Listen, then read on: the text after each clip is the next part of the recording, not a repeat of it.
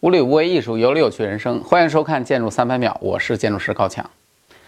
就在上周呢，时间跨越最久、投资最高的一部连续剧的第八集终于上映了啊！这个因为之前的七集我都看过了，所以我也赶紧花着钱去看了一下啊。这个一看，《星球大战》第八集还是确实是不错，真心很精彩。比较烦人的是什么呢？烦人呢就是天行者家族。彻底的宣告退出历史舞台，而新的势力却崛起了啊！照这个架势看啊，我估摸着这电影啊再拍个十几八集也没什么问题。咱们要是说起星战系列啊，咱们就不得不提到一个人啊，那就是星战之父乔治·卢卡斯啊。卢卡斯是星战最早的导演，整个故事的框架背景也都是他构思的，很牛掰的一个人，我们可可以称之为卢神。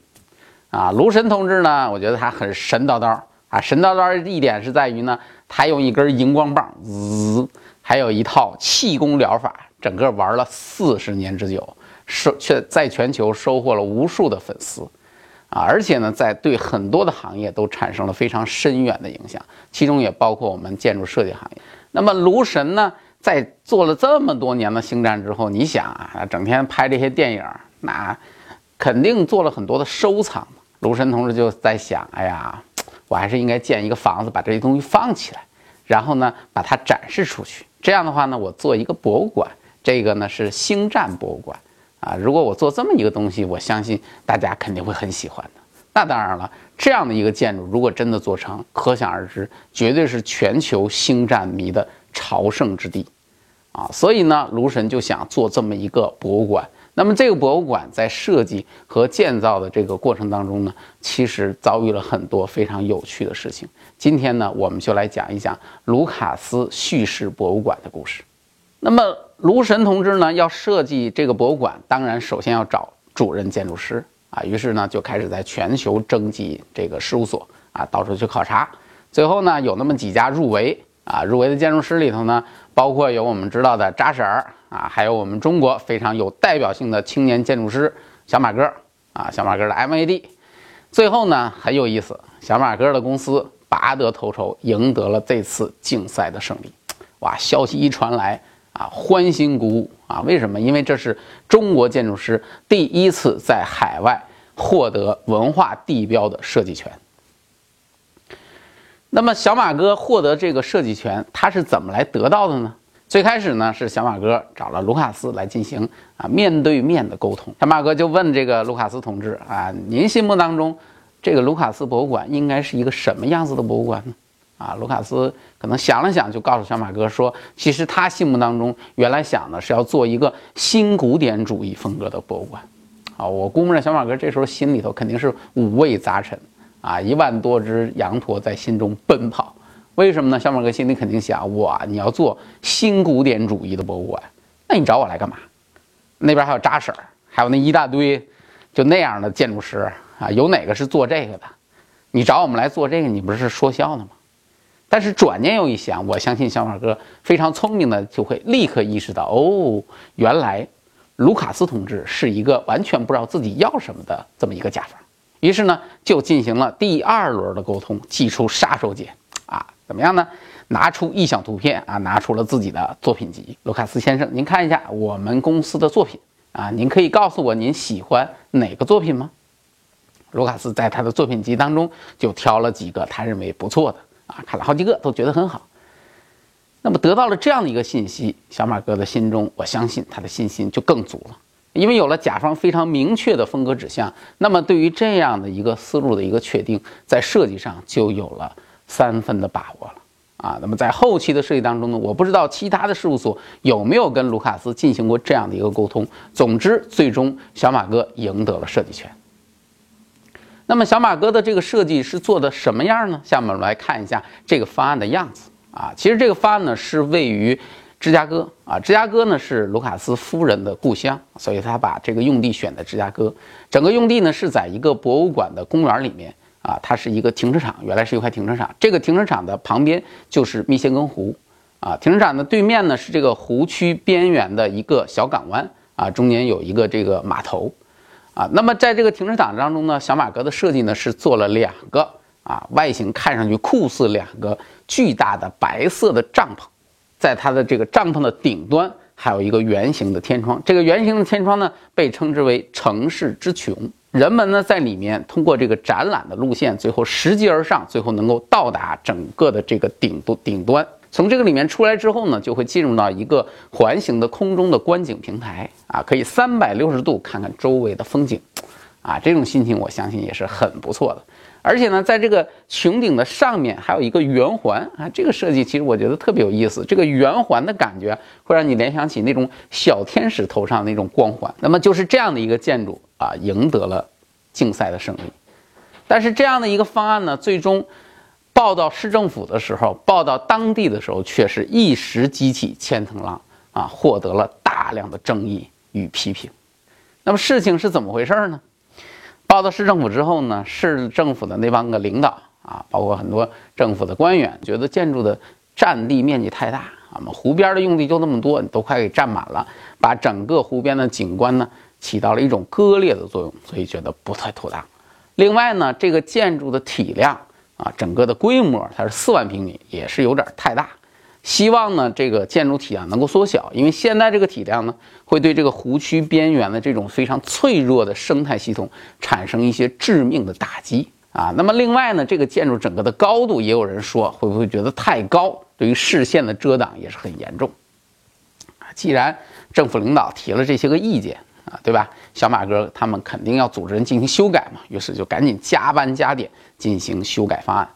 改完了之后呢，把整个建筑的占地面积进行了大幅度的缩小，让出了很多的公共空间，而且在公共空间上呢，还进行了详细的景观设计啊，争取呢能够跟周边的景观完全的融为一体。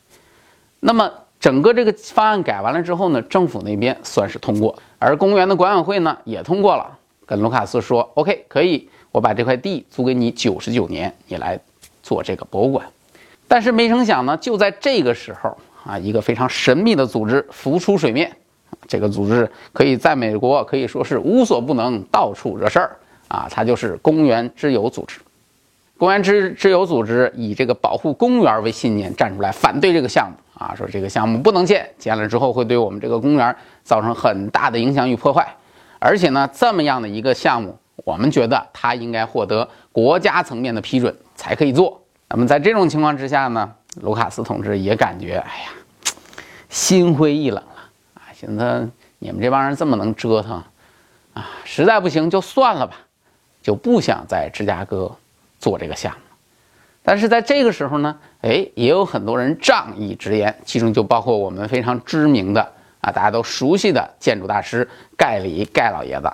啊，盖老头同志呢就蹦出来了，然后就跟大家讲：“你看看你们这些人多么的无知啊！其实这个项目我觉得做得很好，你怎么就知道这个项目建成了之后不会成为你们这个区域的文化地标呢？不会给你们这个区域带来足够多、足够好的利益呢？啊，想当年我做的那些建筑，你们不知道吗？当初做的时候不也是千千万万的人反对吗？你看现在怎么着，大家不都对我顶礼膜拜了？”所以盖里同志是非常支持的啊，但是话说回来了，盖里是建筑师之友，他管不了公园之友的事儿，所以呢，最后这个事情还是废掉了，正式宣布芝加哥项目流产。这个消息一传过来，对于小马哥团队来说，我相信一定是一个晴天霹雳，啪嚓！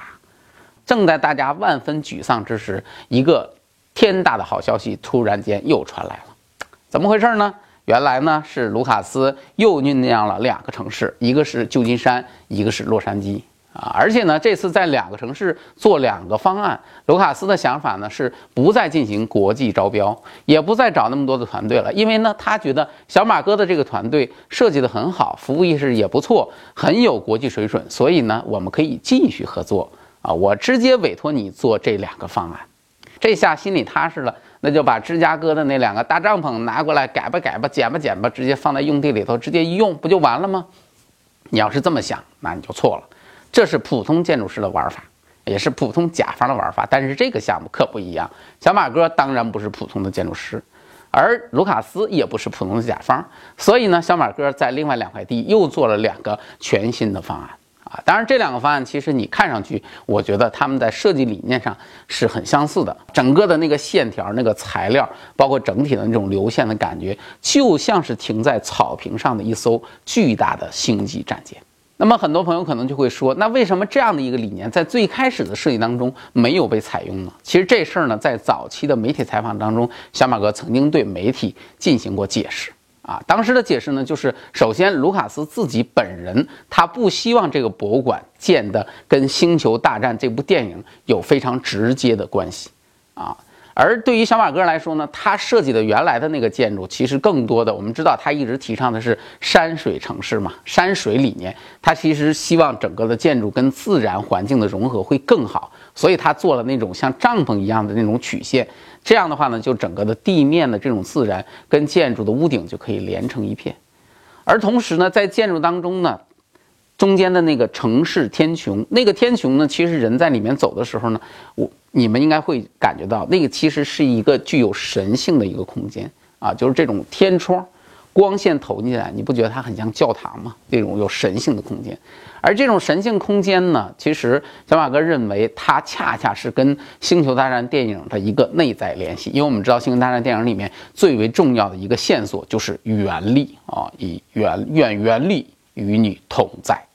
小马哥认为，他的这个建筑所传达的那种神性的神秘感，正好跟《星球大战》这种宗教的神秘感有一种内在的联系。那么这样的话呢，就从精神层面跟《星球大战》电影进行了统一。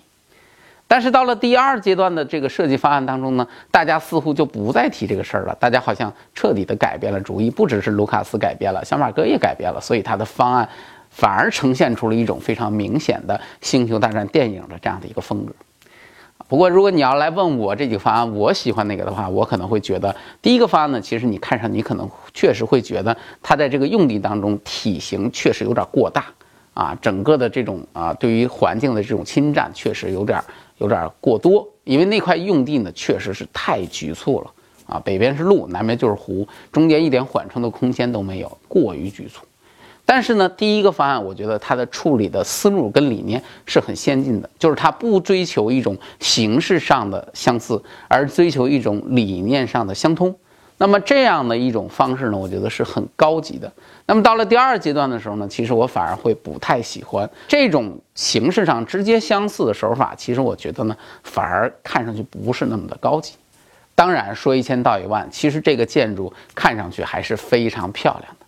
而且呢，小马哥作为我们中国青年建筑师的领军人物，能够代表中国赢得这样一个非常重要的海外的文化地标的一个设计权，我觉得也是大大的争了一口气啊。所以从这点上来说呢，我们应该是为他感到骄傲，而且也是要由衷的祝贺小马哥他们所取得的这种卓越的成就。